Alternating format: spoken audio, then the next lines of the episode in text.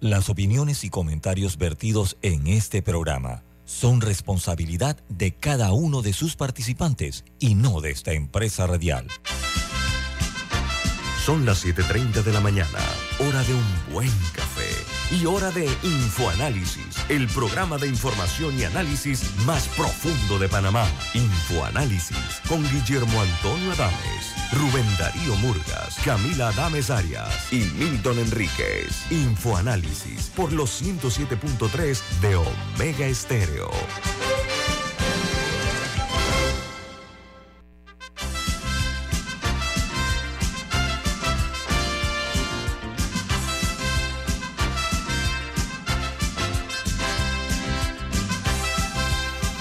Buen bienvenidos. Esto es Info Análisis, un programa para la gente inteligente. Hoy es 27 de febrero del año 2023. Es un honor para nosotros presentarles otra edición de Infoanálisis que a su vez es patrocinado por... Por Café Lavazza, un café italiano espectacular. Pide tu Lavazza en restaurantes, cafeterías centros de entretenimiento y deportivos. Y ahora puedes pedir café Lavazza orgánico en Deli Gourmet. Café Lavazza, café para gente inteligente y con buen gusto, presenta Infoanálisis. Bueno, usted puede ver este programa en video a través de Facebook Live en sus teléfonos móviles o celulares. También lo pueden hacer en sus tabletas, en sus computadoras. Y el video del programa eh, grabado queda eh, colgado en YouTube a su entera disposición. Todos los programas de, de, Infoanálisis están en YouTube. Perdón, y perdón, pueden también sintonizarnos en la app de Omega Stereo, disponible tanto en Play Store como en App Store, y en otra app que se llama TuneIn Radio, TuneIn Radio, y, y tenemos otras plataformas tecnológicas también. Así que ya saben, no se pueden perder la señal de Omega Estéreo ni del contenido de Infoanálisis. Vamos a comenzar, como es costumbre, con las noticias que están en primera plana, los diarios más importantes del planeta. Comenzamos eh, con el diario The New York Times, titula, a pesar de los aumentos de las tasas de interés destinadas a enfriar el mercado laboral, las empresas fuera de la industria tecnológica se preocupan por traer muy pocos trabajadores, no demasiados.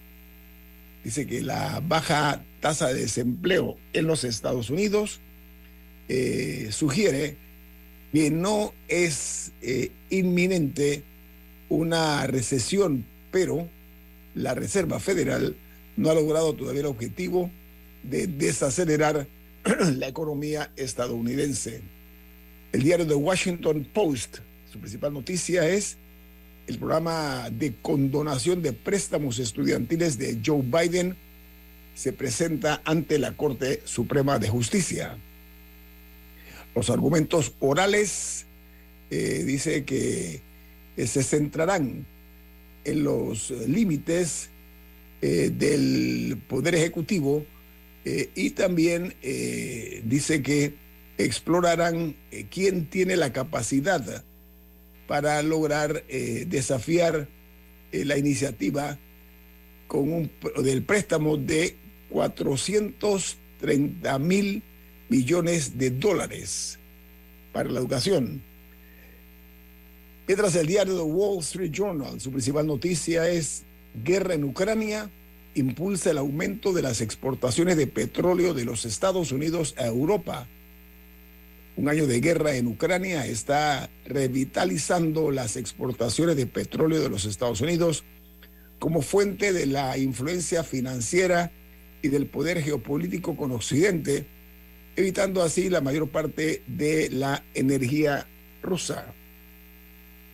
En Argentina, la caída de los eh, las reservas, pese al acuerdo más eh, eh, creíble que se dio eh, del eh, flexible, perdón, flexible del Fondo Monetario Internacional, seguirá de manera importante siendo crítica la falta de dólares en Argentina. Entre hoy y mañana se oficializarán los ajustes en el programa con el Fondo Monetario Internacional, que implica una meta menos exigente para el Banco Central de Argentina.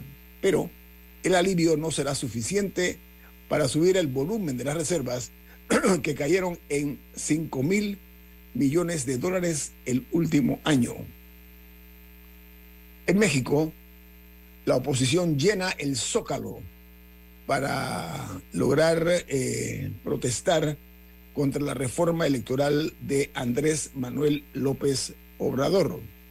Dice que miles de mexicanos desafían al presidente en las calles en contra del avance de lo que denominaron el Plan B electoral, que eh, acota las funciones de lo que es el Ministerio de Elecciones. Por su parte, en China, eh, el declive del gobierno, eh, el gobierno chino está desesperado por los bebés, que dice que se apresura a deshacer una era de límites de la natalidad en China. Los nuevos incentivos que alientan a las personas a tener eh, hijos resaltan los desafíos que enfrenta la China al tratar de eh, impulsar eh, de manera exitosa su tasa de natalidad que está en declive, ha ido cayendo de una forma desmesurada. Mientras que en los Estados Unidos, eh, los medios eh, se ha dado a conocer en los medios que los uh, doctores o los médicos que promocionaron la ivermectina como una, solución para la COVID-19, ahora eh, dice que la presionan para que se use para la gripe y el RCV, impulsando así este antiinflamatorio para combatir la gripe y el RSV, ivermectina. Mientras que hay otra nota que está en primera plana del Wall Street Journal que me parece muy importante, es que la fuga de un laboratorio eh, es el origen más probable del coronavirus. Dice esto ahora el Departamento de Energía, que se une de esta manera al FBI, al Federal Bureau of Investigations, al decir que eh, el virus de la COVID-19 probablemente se produjo de un laboratorio chino. Dice que otras cuatro agencias estadounidenses juntas con un panel de inteligencia nacional aún juzgan y probablemente están de acuerdo en que fue el resultado de un eh, asunto natural en cuanto eh, a las a las otras eh, posiciones indecisas de otras agencias de los Estados Unidos. Resurge la teoría muy fuerte de que todo se debió a una fuga en un laboratorio chino. Mientras que en Italia, al menos 59 migrantes mueren en, al hundirse su embarcación en la costa italiana han rescatado hasta anoche 200 sobrevivientes de una barcaza que transportaba unos 200 ocupantes. Hay entre una decena de niños muertos y más de 30 mujeres que perdieron la vida. Sí, este ya, ya se confirmaron 62 personas fallecidas, y, pero piensan que este número podría elevarse a aproximadamente 100.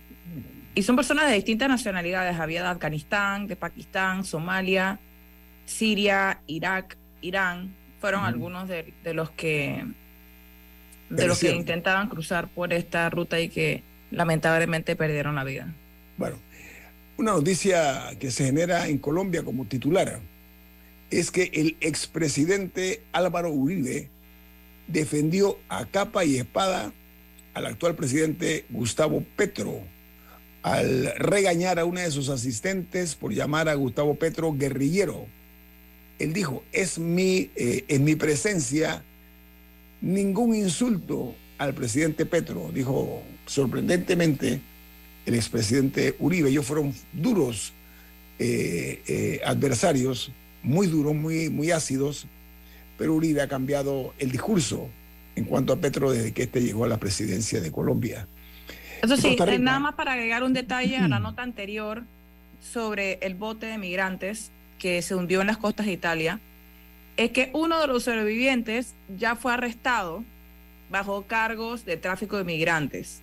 Así que las autoridades sí determinaron eh, o están iniciando una investigación hacia uno de los sobrevivientes eh, por tráfico humano. Interesante. me parecía importante ese detallito. Uno de los organizadores, ¿no? Oiga, en Costa Rica, las empresas telefónicas se juegan eh, su presente y su futuro al quejarse de la discriminación por el acceso a la banda 5G y piden al gobierno honrar el TLC. Dice que compañías como Liberty, Claro, 5G Américas, eh, también otra que se llama Ciberregulación y Ericsson, recuerdan al jefe del Poder Ejecutivo el compromiso adquirido en el CAFTA y piden recuperar el espectro ocioso que está en la banda de los 2.600 megahertz, que está actualmente en manos del ICE, el Instituto eh, de Energía ¿no? y Comunicaciones. En eh, Perú, el gobierno retira eh, su embajador en México por las expresiones vertidas eh, por el presidente Andrés Manuel López Obrador. Los eh, especialistas coinciden en que la decisión del gobierno de la señora Gina Boluarte fue la adecuada y que el presidente mexicano viola el derecho internacional con la injerencia en la política eh, en la parte interna de Perú. Por su parte, ayer ocurrió algo interesante, es que la nave espacial rusa logró acoplarse a la ISS para traer de regreso a la Tierra a tres astronautas. ¿Y saben qué? Uno de los tres astronautas es un estadounidense de nombre Frank Rubio.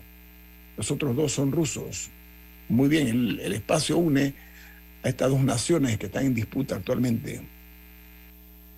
Dice que en El Salvador el embajadores o los embajadores de los Estados Unidos, de la Unión Europea y de Canadá, entre otros países acreditados en El Salvador, eh, un día después de la abstención de El Salvador en la votación de la resolución que exige el retiro de las fuerzas rusas de eh, fuerzas militares rusas de Ucrania, eh, resulta ser que lanzaron un fuerte mensaje en las Naciones Unidas, sorprendidos por la posición de El Salvador.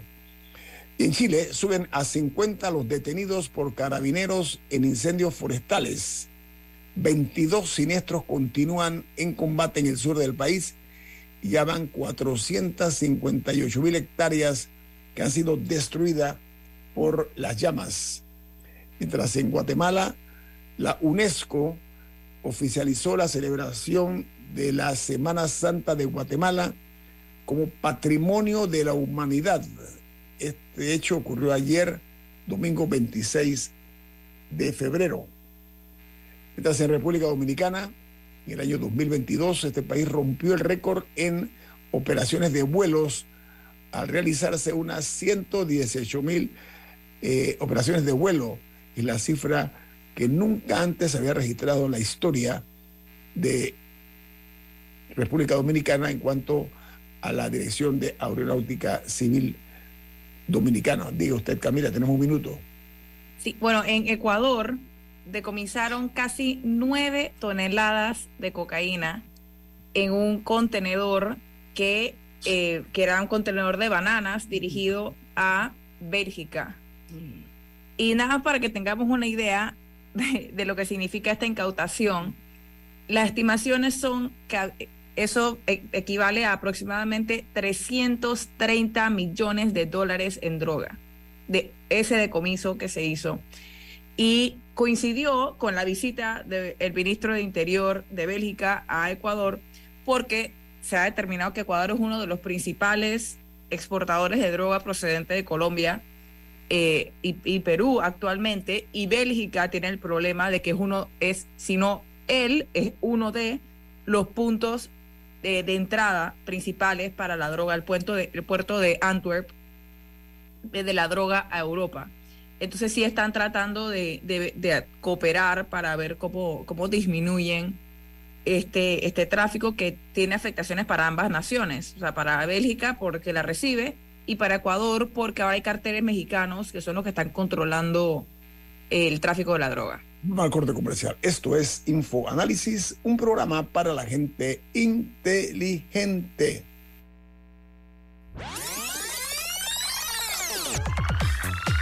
Omega Stereo tiene una nueva app. Descárgala en Play Store y App Store totalmente gratis. Escucha Omega Stereo las 24 horas donde estés con nuestra nueva app. Omega Estéreo, 24 horas en FM Estéreo. Ya viene InfoAnálisis, el programa para gente inteligente como usted.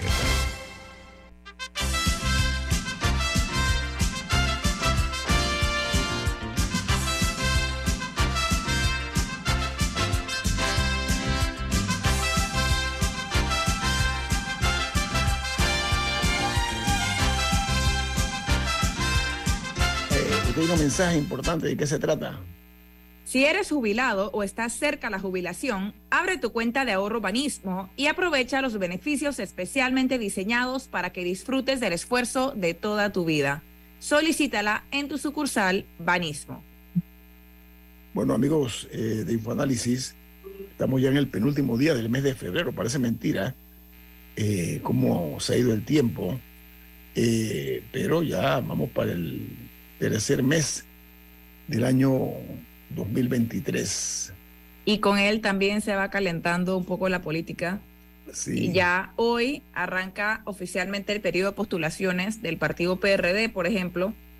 Y ayer, eh, y si bien ya varias personas, como el vicepresidente Carrizo y eh, el presidente de la Asamblea, Cristiano Adames, habían expresado sus intenciones sus aspiraciones a correr por la presidencia, es a partir de hoy que se comienzan a oficializar las candidaturas. Eh, cada uno irá en su momento. Y ayer, eh, una de las facciones dentro del partido, el movimiento, el movimiento de las bases por el rescate nacional, anunciaron a su candidato que igualmente tendrá que ir a oficializarla al PRD. Eh, y para sorpresa, porque había habido un poco de especulación, y algunos no estarán sorprendidos, pero se, había dado diferentes nombres, de si iba a ser la doctora Rosario Turner o si iba a ser el expresidente eh, Martín Torrijos, y al final resultó ser Pedro Miguel González, uno de los que estaba moviendo la iniciativa.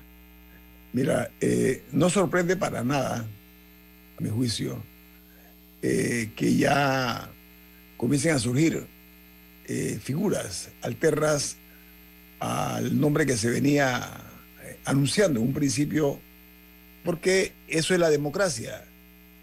Eh, y creo que es bueno para el PRD que haya varios aspirantes a ondear la bandera de ese partido en las elecciones del año 2024. Yo creo o sea, nada para que tengamos una idea.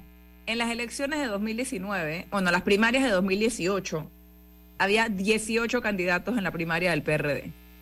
A la presidencia. 18. Esta vez se sabe de tres personas que quieren correr. Hay que ver cuántos más se suman.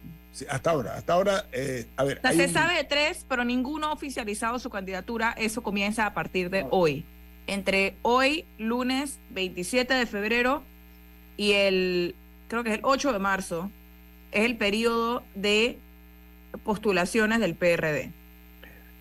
A ver, eh, los, los, eh, los que están hasta el momento mencionándose, bueno, ya de hecho el vicepresidente de la República, el señor eh, José Abel Carrizo, es el, el, primero que, que, salió a la, a la, al ruedo político y lo hizo como era ya anunciado, ¿no? Eh, ahora también está anunciándose eh, el señor Pedro Miguel González, político de viejo cuño del PRD, de la, de la, de los eh, de los más conspicuos miembros del PRD. Él está anunciando pues ya su, su iniciativa de que va a lanzar su postulación como candidato eh, presidencial, eh, él está rechazando la propuesta de la, de la decisión esa que hay dentro del PRD de reservar cargos de elección popular, eh, y vamos a analizar eso después, pero también se habla, y lo ha dicho el actual presidente de la Asamblea, el señor Cristiano, doctor Cristiano Adames, y es otro de los, de los interesados en esta, eh, en esta actividad de, lanzar su candidatura. Y el otro que se está mencionando, pero con cierta, eh, digamos, eh, no sé, así como que sí, que no, es el hijo del general Omar Torrijos Herrera, el expresidente Martín Torrijos. O sea, son algunos de los jugadores que por lo menos, a, unos han dicho ya que sí, estamos entonces ante la disyuntiva, eh, no nuestra, sino del, del expresidente Torrijos, eh, de ser otro que se suma. Don Danilo Toro, ¿cómo está usted? Buen día. Buen día, buen día, Guillermo Antonio. Oiga, Danilo Toro nos distingue con su participación en Infoanálisis, es uno de los mejores analistas políticos que hay en el patio, aquí en casa. Danilo, estamos hablando nosotros de lo que es eh, los nombres que están mencionándose para como aspirantes para la eh, candidatura presidencial o los precandidatos y decíamos pues que ya eh, José Gabriel Carrizo es una realidad. Pedro Miguel González surge ahora a la palestra eh, siendo como, digamos, como el antisistema, ¿no? Porque él, dice ah, sin menor dudas de que él va, él está en contra de la, o rechaza la propuesta de la reserva de los cargos de elección popular, eh, porque dice, dice Pedro Miguel González que eso cercena la democracia interna. Eh, y yo le agrego que le resta oportunidades a nuevos cuadros del PRD. ¿Cómo ve usted esos dos nombres hasta ahora para después entrar con otro, Danilo, la, la salida de Pedro Miguel con este discurso eh, que es un discurso retador, ¿no? Sí, eh, yo lo estaba escuchando. Ciertamente no es la primera vez que el PRD tiene muchos competidores por la candidatura presidencial. Sin embargo, sí es la primera vez entre los competidores hay un ataque eh, abierto, fulminante y que tiende a ser despiadado. Además, también es la primera vez que ese ataque rebasa los límites o el ámbito personal y llega a tocar el ámbito institucional. Es como que si se tratara de una guerra más que de individuos, de sectores que tienen posiciones distintas. Eso no desplaza al interés de los individuos, sino que le pone ese matiz especial, le pone ese ámbito especial que es nuevo, es totalmente nuevo en el PRD. Es democrático. ¿Perdón? Es democrático, además. Yo no sé si es democrático. Fíjate que yo no me atrevería a ponerle ese calificativo aún. Eh, la democracia convive con la discusión, necesita la discusión.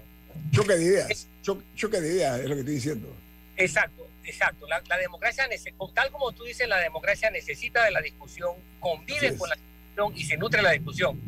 Pero yo no sé hasta qué punto la gente, eh, eh, y como digo a la gente me refiero a nuestros políticos, entienden que eso es una partecita de la democracia. La democracia es como un gran menú.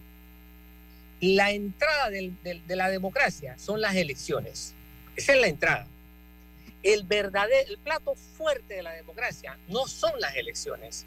El, verdad, el plato fuerte de la democracia es el cuidado, el velar por los derechos de las personas.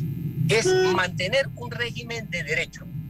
Es hacer que la gente pueda disfrutar de eso. Ese es el plato fuerte de la democracia. Y luego viene el, postre, que es eh, el control. La democracia necesita de un sistema de control que eh, haga que los actores que toman decisiones estén plenamente vigilados. Entonces, yo todavía no tengo claro si los actores políticos en Panamá eh, entienden la democracia con esos, por lo menos, puede que tenga más platos de eh, servido, ¿no? Entonces, al PRD lo estamos viendo imbuido en esta nueva forma de lucha que no se le conocía antes. Ahora, esto, tiene, su, esto ah. tiene su ventaja porque reduce riesgos a posteriores. Es decir, nadie mañana puede decir, me sorprendiste o, lo, o indilgar al otro de traidor. ¿Me, me preguntabas, Guillermo Antonio? Sí, eh, a ver, se vislumbra la necesidad, no nada más dentro del PRD, sino en, en el estadio, ¿no? La necesidad de un político eh, racional, imaginativo, contestatario, incluso que sea irreverente, emotivo y generoso. Esa es la figura que yo creo que eh, puede considerarse como un hombre que tenga prudencia y tolerancia el que gobierne después de 2024, a, falta de este tipo de, adornos que lucen algunos políticos, ¿no? ¿Te parece una figura así como alguien que podría llenar espacios eh, que hoy día están vacíos? Eh, perdón, ¿a quién te refieres con la figura que pudiera llenar espacios que hoy día están vacíos? Un hombre, un hombre que llene este tipo de, eh, retrato que te acabo de hacer del político racional, el político pragmático, el político imaginativo, contestatario. Se hace falta ese tipo de figuras, eh, Danilo, porque a mi juicio eh, no veo profesionalismo en algunos candidatos, ¿no? Definitivo, yo coincido contigo, Guillermo. El problema es que en Panamá buscamos el cargo para el individuo cuando debiera ser al revés. Los individuos debieran cumplir con un perfil para aspirar a un cargo. Como no tenemos perfiles, como no, como no decimos, bueno, ¿quién debe ocupar la silla presidencial? Es más, eso no es un problema de los políticos, ¿ah? es un problema de la sociedad. Exacto. Porque nuestra, nuestra exigencia para el cargo de la presidencia, te lo voy a decir en términos más crudos, Guillermo Antonio, es miserable. Nuestra exigencia es esta, 35 años de edad y haber nacido en Panamá.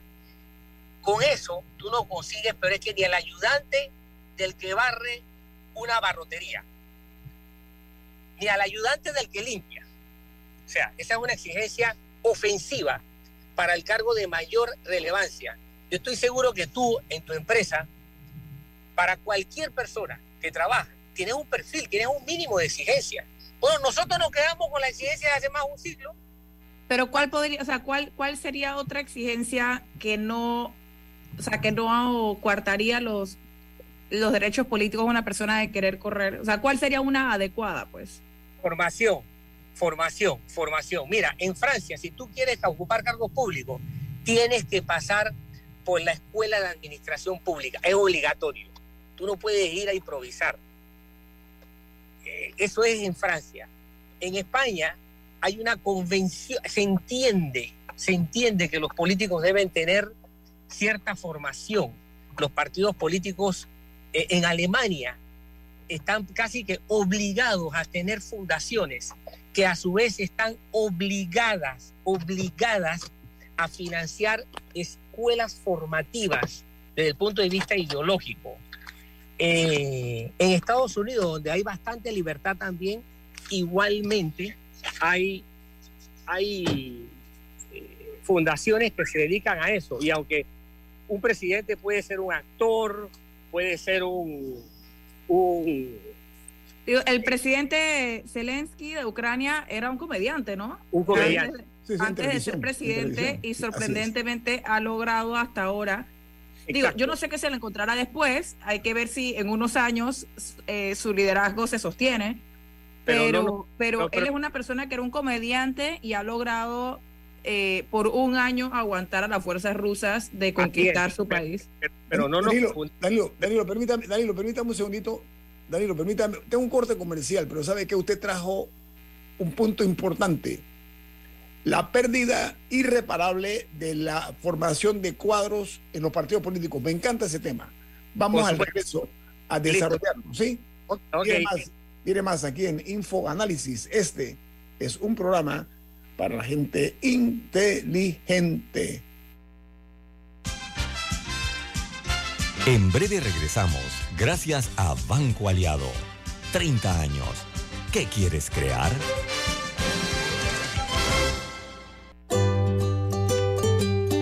En la vida hay momentos en que todos vamos a necesitar de un apoyo adicional. Para cualquier situación, hay formas de hacer más cómodo y placentero nuestro diario vivir. Sea cual sea su necesidad, en Hogar y Salud los apoyamos haciéndole la vida más fácil, porque contamos con la experiencia necesaria para recomendarle lo que usted necesite. Recuerde, Hogar y Salud les hace la vida más fácil. Atención, amigos de Veraguas, ya abrimos nuestra nueva sucursal en Boulevard Santiago. Estamos abiertos en todas nuestras sucursales del país y le hacemos su entrega de forma gratuita en Panamá Centro. Para mayor información, puede consultar en Instagram y Facebook.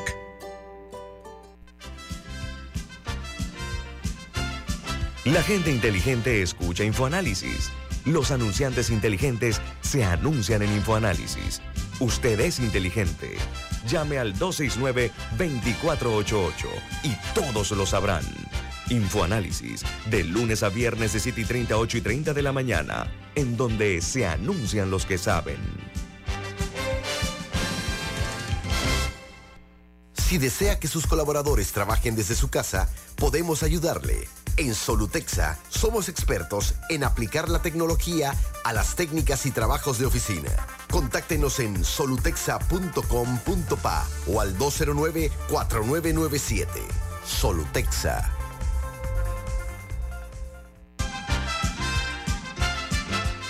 Ya estamos de vuelta, gracias a Banco Aliado. 30 años. ¿Qué quieres crear?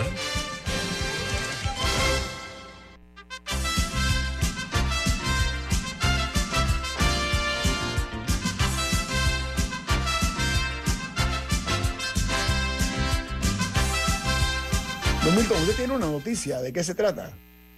Así es. Banco Aliado cumple 30 años en el mercado y te invita a generar hasta 3% de interés con su cuenta Más Plus. Banco Aliado, 30 años. ¿Qué quieres crear? Danilo Toro, como decía uno de los más reconocidos eh, analistas políticos de este país, hombre serio, que, que emite siempre aportes importantes. Danilo, hablaba usted, enhorabuena, de la falta de formación o de cuadros políticos usando el lenguaje eh, vernacular. Hay mucho descrédito en algunos políticos que son producto de un trabajo mercadotécnico, ¿sí? ¿Estamos de acuerdo? O sea, son figuras creadas. Totalmente de acuerdo. Bien, entonces, esa, esa escasez de hombres con filosofía muy clara, como hubo en otros tiempos, como es ese in hilo tempore, ¿cómo está afectando la política de hoy día, Danilo?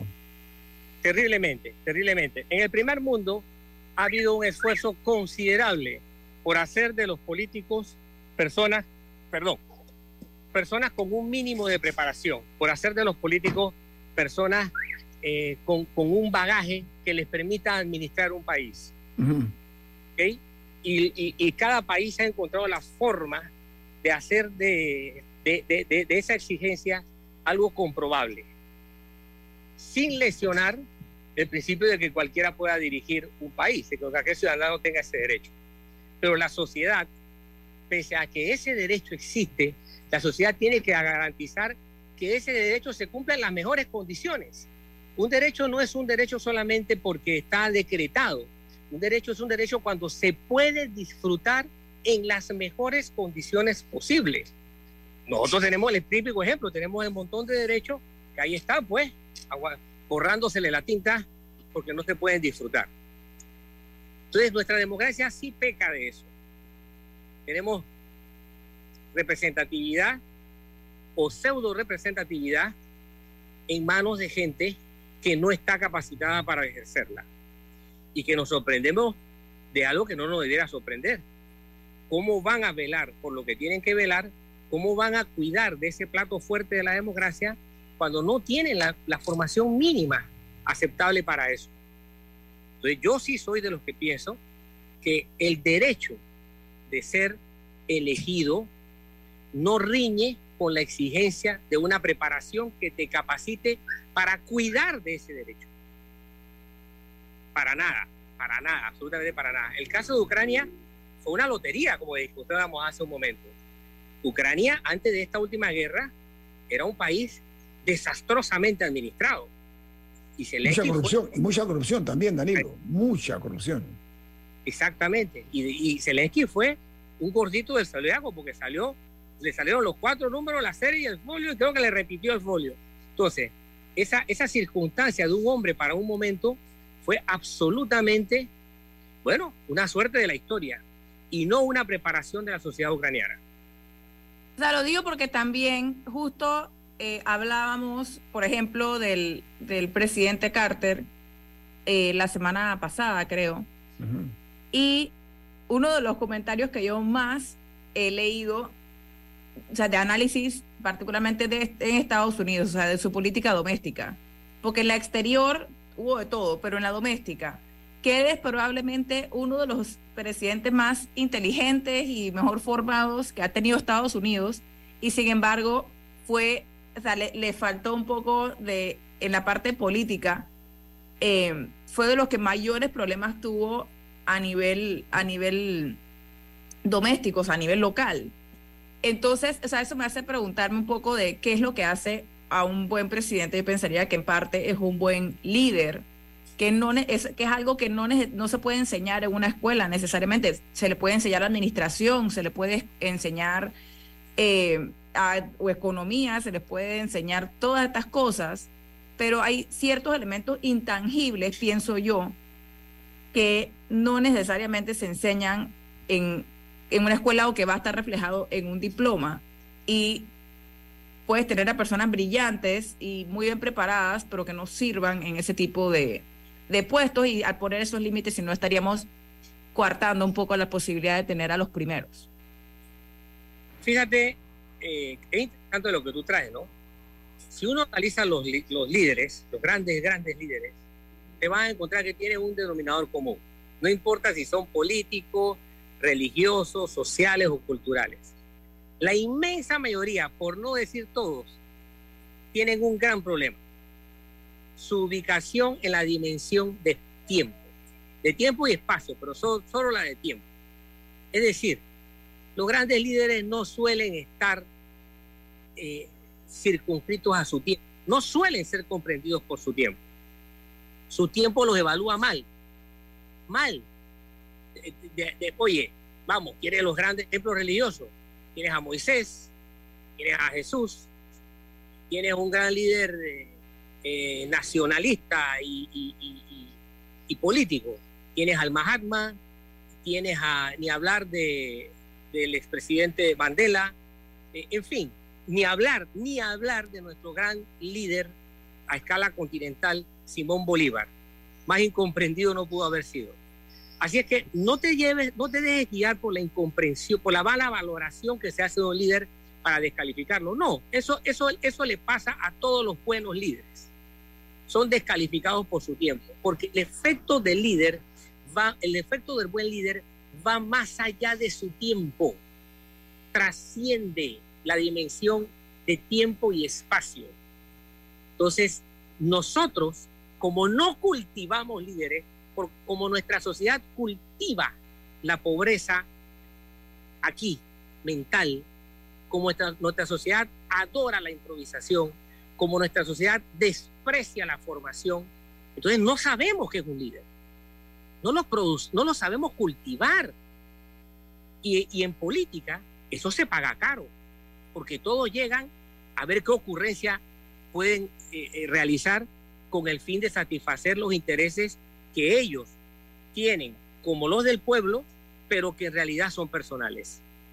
Bueno, y en eso creo que entra, no me acuerdo quién lo mencionó, no sé si fue Don Milton o o quién la importancia de que los partidos formen a sus cuadros, o sea, y que haya una filosofía en conjunto y una meta en conjunto y que no sean nada más los caprichos de cada candidato cada cinco años que llega, porque ha habido contradicciones incluso por personas del, mismo partido. Eh, entonces necesitamos una especie de, plan común y en eso sí tienen una responsabilidad los partidos políticos porque es parte de su razón de ser que no necesariamente están cumpliendo em, actualmente. Así que creo que sí va más allá de lo que de un título universitario. O sea, hay un tema de proyecto común que no estamos viendo. Oye, aquí estoy viendo, me, ha mandado un, correo electrónico, una, una aclaración. El abogado Camarena dice lo siguiente con relación a Zelensky, el presidente Zelensky. Dice que él escuchó a la exvocera del expresidente del presidente Zelensky decir que este es doctor en Derecho Constitucional. La dejo ahí, esta información que me acaban de dar. Danilo Toro, pregunto. Hay una figura, estamos coincidiendo en que hace falta la formación de cuadros políticos. Es evidente, eso es una, una, una, una mancha que está allí. Sin embargo, hay un grupo de panameños que por la libre postulación ha estado desafiando a los políticos y a los partidos tradicionales. ¿Cuál es su opinión al respecto acerca del crecimiento de este tipo de tendencia, don Danilo Toro? ¿Se refiere a la tendencia de gente... Libre postulación, de, no al partidismo, no al bipartidismo. Hay varios, hay varios, mm. signos, hay varios signos de los, del fracaso de los partidos políticos. Ese es uno. Bien, eso no significa que siempre es así puede haber muy buenos partidos, muy eficaces, y la libre postulación nunca debiera ser algo que si hay buenos partidos no tiene por qué existir. No, son dos modelos de participación que pueden convivir perfectamente. Sin embargo, en el caso de Panamá, tiene que ver mucho el hecho de que los partidos políticos han fracasado, y lógicamente han dejado espacios vacíos y la gente los utiliza. Pero es que el fracaso es tan grande, pero tan grande, que son los partidos los que a sabiendas de su fracaso muchas veces manipulan esos espacios vacíos y, soplan, ¿no? Abanican libres postulaciones para dar la sensación de que eh, hay esa avenida abierta para la democracia, cuando en realidad no se trata a veces sino de otra carta de presentación alterna que le permita a los individuos que no tienen formación política, que carecen de ella o que tienen deformación política, entonces participar por distintos mecanismos para conservar los mismos cotos de casa. Danilo, Yo no, eh, preguntarme algo porque le escuché un par de veces hablarme, pero cuéntame, creo que, se, que, que salió allí. Ajá, te decía, Cuéntame, Milton. Eh, eh, Danilo, dentro, de las, dentro de los discursos de los eh, aspirantes a, la precandidatura presidencial por el PRD, hay uno en particular que es el de Pedro Miguel González, que él está hablando del rechazo a la práctica de reservar cargos para algunos miembros del CEN, particularmente que no quieren ir a primaria, si quieren lograr eh, ir por lo seguro, o sea, comprar un boleto, como dijiste tú, eh, un boleto con los cuatro números, una cosa así, ¿no?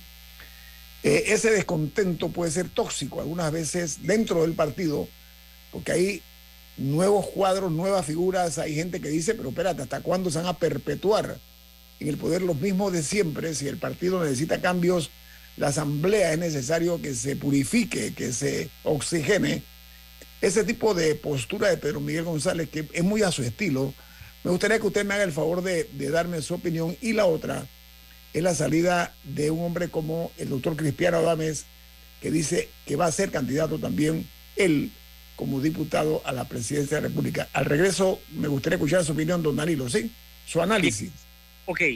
viene más, viene más, un momentito, viene más aquí en Info Análisis. Este es un programa para la gente inteligente.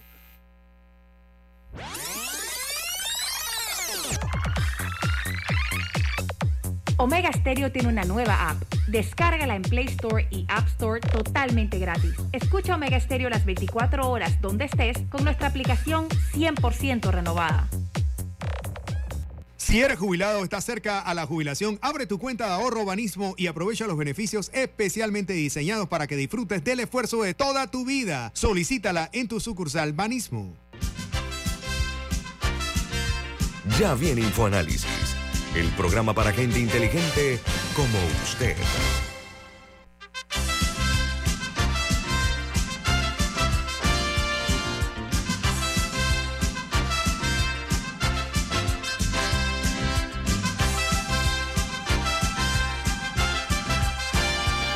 Danilo Toro con nosotros aquí en Infoanálisis. Danilo, eh, eh, le reitero, le, le repregunto a usted su opinión acerca eh, del discurso de Pedro Miguel González, que hasta ahora ha esbozado, que es, eh, está eh, duramente y ácidamente criticando la intención de algunos miembros del CEN del PRD de lograr la reelección sin ir a primarias. Eh, él habla de, los, de los famosos cargos de elección popular que son reservados pero esto está representando un descontento que es tóxico, incluso puede volverse crónico. E- e- ese tipo de discurso de Pedro Miguel, usted puede, puede usted cree que puede calar, y el otro de del presidente de la Asamblea, Cristiano Adames, que surge como representación precisamente del status quo, del establishment eh, legislativo. ¿Cuál es su opinión, don Danilo? Yo me tomo, yo me tomo del existencialismo aquella sentencia que dice que el hombre es él y sus circunstancias. ¿Ok? Y con ello quiero aclarar que eh, como sociólogo me importa mucho el contexto, la dinámica social y eventualmente lo que el individuo representa en esa dinámica. Es decir, tiendo a reducir un poco, ese es un sesgo y lo confieso, no tengo reparo en confesarlo, tengo, tengo a reducir un poco el, el protagonismo individual porque me, me, me llama, en primera instancia me llama eh, atención la dinámica social. Yo eso, ¿qué quiero decir? Bueno, ¿cuáles son las circunstancias de gente como Pedro Miguel o de Cristiano? Bueno, la circunstancia principal es que el PRD, el partido al que pertenece, es un partido mórbido, es un partido enfermo. ¿ok? Y como partido mórbido, debiera producir, no dos, debiera producir muchos voceros capaces de ser críticos. La crítica debiera estar ahorita mismo en la, mesa principal del, del PRD, porque sin crítica tú no puedes hacer eh, ni el diagnóstico completo, ni mucho menos, que es lo más importante, el tratamiento adecuado en el momento oportuno. Entonces, como no se reconoce la morbilidad, la enfermedad del PRD, entonces los liderazgos tienden a confundirse como, oye, si este lo puede salvar, si aquel lo puede salvar, si el otro es el Mesías. El, el Mesías. No, no, no, no, no. Hay una enfermedad, o mejor dicho, hay un, es lo que se llama el, el síndrome, ¿no? Hay un conjunto de enfermedades en el PRD. Por lo menos hay una que yo he podido observar con detenimiento. El PRD es un partido con obesidad política, algo así como la obesidad mórbida, porque el PRD lo apuesta todo a su tamaño y por lo tanto descuida todo lo demás. Danilo. Eso no es Sí. lo más importante. Danilo, eh, desde 1989 por lo menos, donde los resultados electorales no han sido cuestionados una vez reconocidos, nunca ha ganado un candidato oficialista. El PRD, cuando está en gobierno, saca un 31, 33%, que ese es su, su piso, y a veces se acerca a su techo. El peor desempeño del PRD fue con Juan Carlos Navarro, que sacó 27%. El PRD hoy en día representa como un 25% del electorado en inscritos, es el partido oficialista y no tiene ningún candidato que entusiasme ni adentro ni afuera. Y todavía se plantea la posibilidad de que el expresidente Torrijos se candidatice, pero por fuera del PRD, con lo cual se llevaría una cantidad de personas que hubieran votado PRD hacia esa. Digo todo esto para decir que probablemente quien sea el candidato del PRD no va a ser eh, determinante en quién va a ganar la elección. Porque con toda la crítica que se hace a los partidos políticos, hoy en día el 56% de las personas que pueden votar están inscritas en un partido político, el más numeroso, el PRD. Pero a pesar de eso y de la enorme cantidad de reelectos y los pocos independientes que salen, aunque se puedan postular independientes, eh, y se hace toda esta crítica al partido político, aquí todo el mundo sabe que si las elecciones fueran el próximo domingo, las ganaría Ricardo Martinelli, irrespectivamente del partido que lo postule, porque al igual que el doctor Arnulfo Arias, Ricardo Martinelli se ha constituido en un movimiento unipersonal. Puede ser CD, le roban el CD o lo deja caer o lo pierde, inscribe otro partido del RM y la intención de voto a favor de Ricardo Martinelli en encuestas publicadas, en encuestas privadas y en sondeos es enorme, mucho mayor que la sumatoria de los inscritos en el CD y en el RM.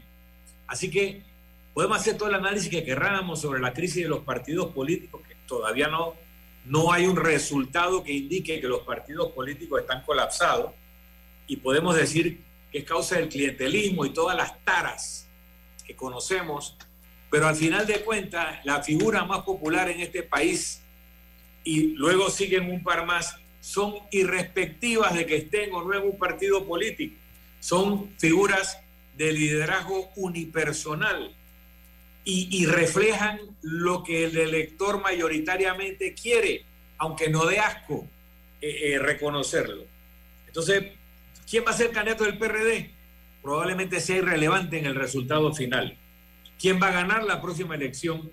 Probablemente una persona, si la dejan correr, que recoge los anhelos, las esperanzas y los resentimientos de un grupo mayoritario de los electores.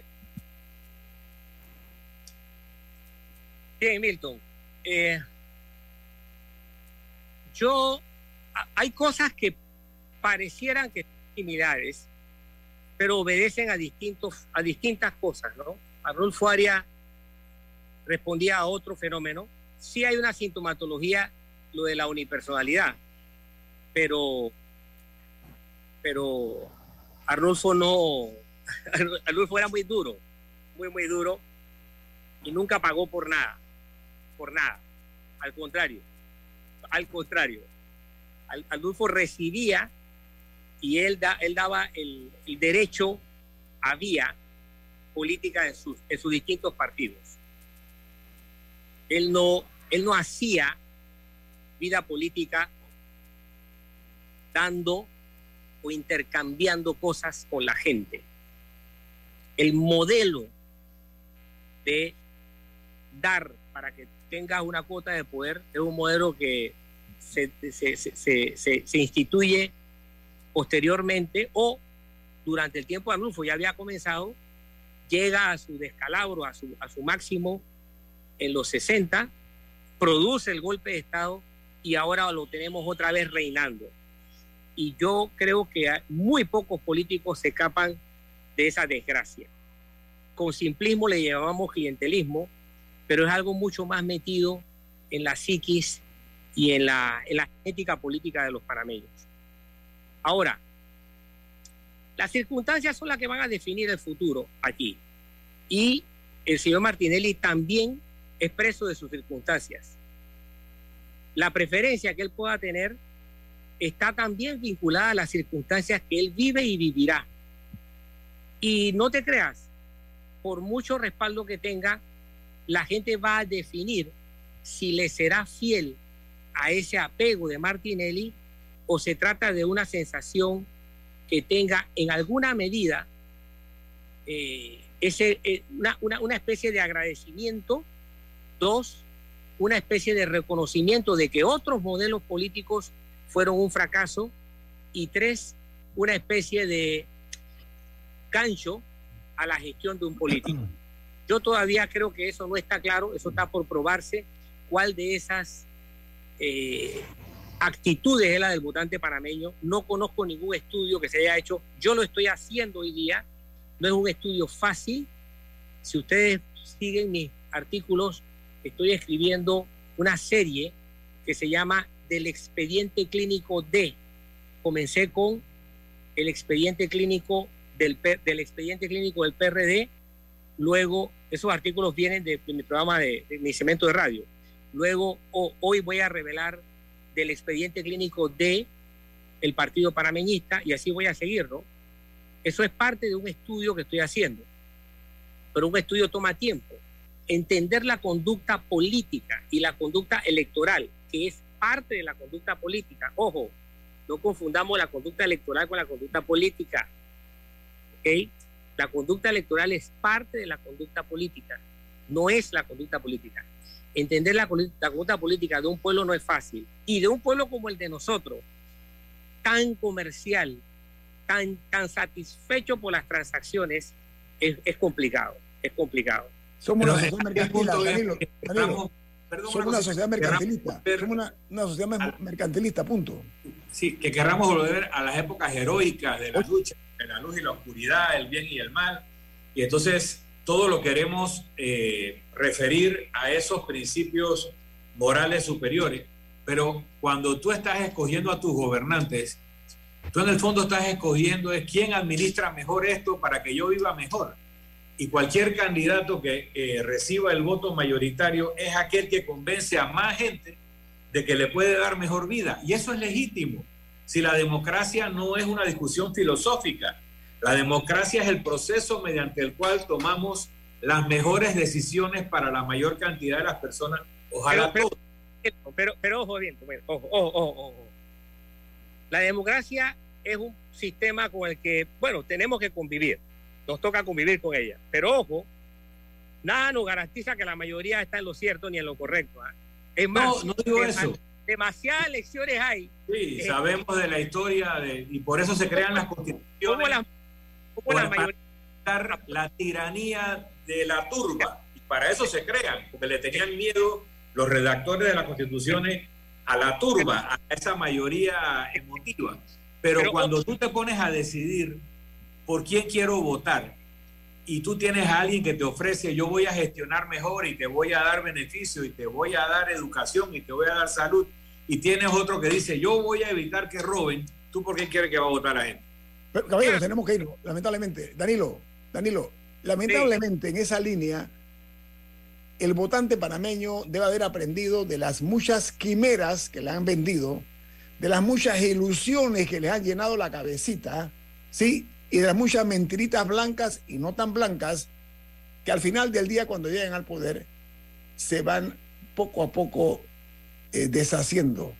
Yo creo que, y espero que el panameño haya logrado madurar ante tantas eh, falsedades que se han vendido en campaña, porque son productos mercadotécnicos, reitero, mercadotecnia, no se les olvide. ¿Quién tiene una mejor campaña? No quién es el mejor producto, lamentablemente, ni quién es la verdadera solución para el país. Daniel Doctor, un honor para nosotros tenerlo aquí. Lástima que el tiempo nos comió. Sí, bueno, un gusto. Con ustedes estoy cuando, cuando ustedes quieran y para mí es un placer compartir con ustedes. Que tenga buen día, don Danilo. Milton, ¿quién despide ah. Infoanálisis? Nos vamos, pero lo hacemos disfrutando una deliciosa taza del café Lavazza, un café italiano espectacular. Pide tu Lavazza en restaurantes, cafeterías, centros de entretenimiento y deportivos. Y ahora café Lavazza orgánico en Deli Gourmet. Café Lavazza despide Infoanálisis. Ha finalizado el Infoanálisis de hoy. Continúe con la mejor franja informativa matutina aquí en Omega Estéreo 107.3, Cadena Nacional.